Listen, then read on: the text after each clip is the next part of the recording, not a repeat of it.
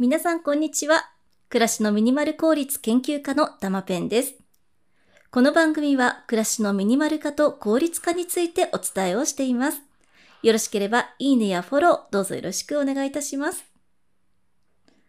えさてえ、本日はミニマリストさんの除湿機についてお話をしようと思っています。が、えその前にですね、少しだけ告知をさせてください。え実は私、ブログを始めたんです。この音声配信で暮らしのミニマル効率についてご紹介しているんですけれども、まあ、それを音声だけではなく、ブログで、え記事にしてね、お伝えしていければなと思いまして、ブログを立ち上げました。今、ワードプレスを使ってね、一生懸命記事を書いているところなんですけれども、よろしければぜひこのブログをご覧いただきながら音声をお聞きいただければなと思います。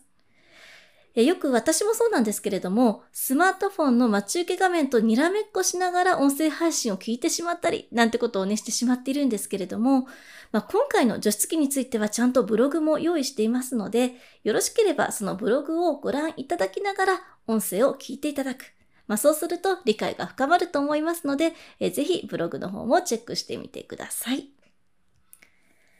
はい。えということでですね、えー、今回は早速ミニマリストさん向けの除湿機についてお話をしていきます。まあそもそもミニマリストさんに除湿機は必要なのかっていう話なんですけれども、まあでも私はね、あった方がいいんじゃないかなと思います。えなんでかって言いますと、除湿機があると、やはりお部屋がジメジメせずに快適になるんですよね。衣類乾燥の時間も早くなりますし、家にカビが生えにくくなるんじゃないかなというふうに思います。まあ私も除湿機を買うまでは本当に必要なのかなと迷っていた時期もあったんですが、まあ今では除湿機なしでは過ごせないくらいに、まあ、生活必需品の一つとなってしまっていますので、まあ、ぜひ購入していただくのがいいんじゃないかなと思います。これからコンパクトながらもパワフルに除湿してくれる除湿機、ちゃんとご紹介していきますので、まあ、よろしければぜひチェックしてみていただければなと思います。さあ、そしてですね、除湿機の種類についても少しだけお話ししておきますと、実は除湿機には3タイプあるんです。コンプレッサー式、デシカント式、ハイブリッド式、この3種類です。他にもプルチェ式などはありますが、プルチェ式の場合は除湿能力が低くて、お部屋全体の除湿とはいかないので、今回は選択肢から外します。コンプレッサー式、デシカント式、ハイブリッド式、この3種類あるんですが、結論から言いますと、ミニマリストさん向けにおすすめなのはコンプレッサー式です。コンプレッサー式っていうのは何かと言いますと、冷媒機を使って空気を冷やすことで除湿するタイプなんですね。メリットとしては、パワフルに除湿してくれます。電気代を抑えることができます。室温の上昇も緩やかです。まあ、ただ、デメリットもやはりありまして、デメリットとしては冬場は除湿能力を発揮しにくいです。えなので、冬の結露ですね。窓の結露が気になるという方は、もしかしたらちょっとコンプレッサー式でそこでネックになってくる可能性もあります。まあ、あとは運転音がやや大きめだったりもするんですが、まあ、そのデリミットを考えてみても、やはり私はコンプレッサー式をお勧めしています。で、なんでかって言いますと、まあ、やっぱりミニマリストさんって場所を取りたくないと思うんですよね。コンパクトにしたいと思うんです。で、わざわざ除湿機を買うからには、やはりパワフルに除湿してくれないと意味がないとまでは言わないですけれども、まあ、やっぱりある程度のパワフルさは必要だと思うんですね。まあ、そういった時に、やはりパワフル、コンパクトってなると、コンプレッサー式の除湿機です。あとはですね、電気代もミニマルになるんですよね。えっと、デシカント式っていうのがあったと思うんですけれども、まあ、そちらはですね、除湿乗数や除湿能力がコンプレッサー式ほどではないんです。まあ、その上、電気代がですね、コンプレッサー式の2倍から3倍かかってしまいますので、ランニングコストも考えると、やはりコンプレッサー式ということになってきます。まあ、ちなみにハイブリッド式っていうのは、このコンプレッサー式とデシカント式を合わせたものになるんですけれども、やっぱり2つ揃ってますので、まあ、通年使えていいんですけれども、やはり大型で、サイズも重くて大きくなってきてしまうので、まあそういった意味でやはりコンプレッサー式がいいかなっていうふうに思っています。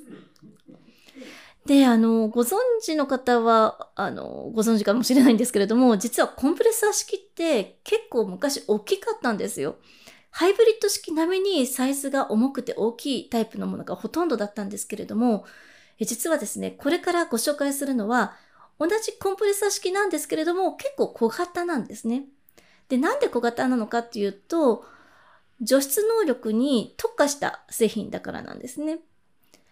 で、えー、ミニマリストさん向けにおすすめの機種もうあの2つ挙げてしまっていいですかね？もう上がってしまいます。えっ、ー、と、1つ目はですね、一番推しているのは私も持っているんですけれども、えー、アイリス大山 IJC-J56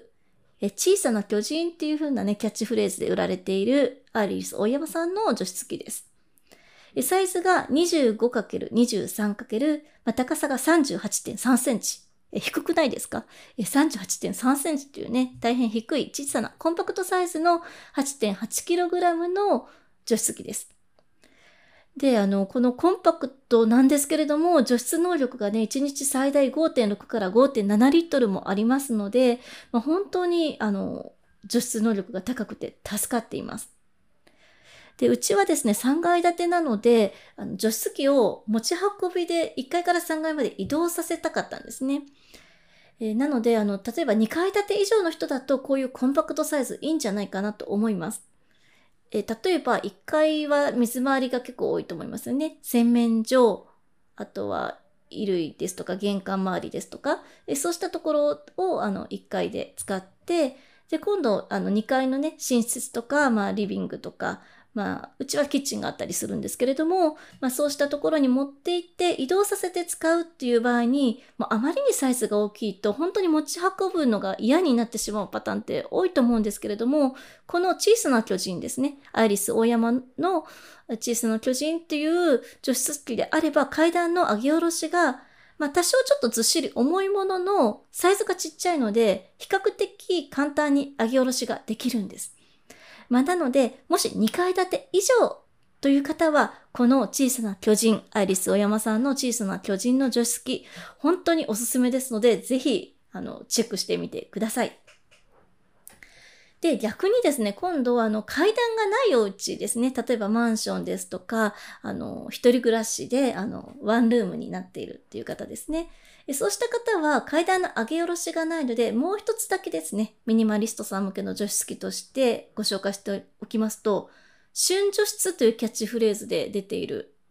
除湿機があるんですね。で、こちらは先ほどの小さな巨人よりはちょっとだけサイズが大きくはなるんですけれども、あの結構あのいろんな機能がついてきます。あの、空気清浄機能ですね。空気清浄除湿機能なんていうのもありまして、こちらはですね、16段階に湿度調節もできたりしますので、もし階段がないという方でしたら、12kg と重さはね、あありますけれども、キャスターがついているので、と、自由に玄関だったり、リビングだったり、クローゼットだったり、水回りだったり移動できますので、この春除室いいんじゃないかなというふうに思います。はい。えということでですね、まあ、あの、結論から言いますと、もう本当にあの、小さな巨人が一番ですね。で、もし階段の上げ下ろしがないんだったら、続いては春除室がいいんじゃないかなというふうに思います。春除室の方は少しだけサイズが上がって 28×20× 高さが50センチの 12kg なんですけれども、空気清浄機能もついて高性能かつコンパクトになっています。はい。えということでですね、どんなことを重視するのかによってね、除湿機ってあの何を選ぶか変わってくると思うんですよね。で、あの、私はこの、あの、アイリスオーヤマの小さな巨人は、あの、除湿機能だけですので、これをですね、衣類乾燥の際にはサーキュレーターと合わせて使っていたりします。今ね、あの、360度首振り機能のついているサーキュレーターなんかも売られていますので、あの、もし衣類を乾かしたいっていうのであれば、まあ、除湿機とサーキュレーターを組み合わせたり、もしくは除湿機と浴室の衣類乾燥ですね。まあ、それを組み合わせていただくと雨の日でもカラッと乾いたりしますので本当におすすめです。はい。えということで、え今回はミニマリストさん向けに小さな巨人と旬除湿の除湿機をご紹介しました。えぜひ除湿機選びの参考にしていただければ嬉しいです。えもしこの音声を聞いてよかったなと思いましたら、いいねやフォローなどどうぞよろしくお願いいたします。それでは次回の配信でお会いしましょう。さようなら。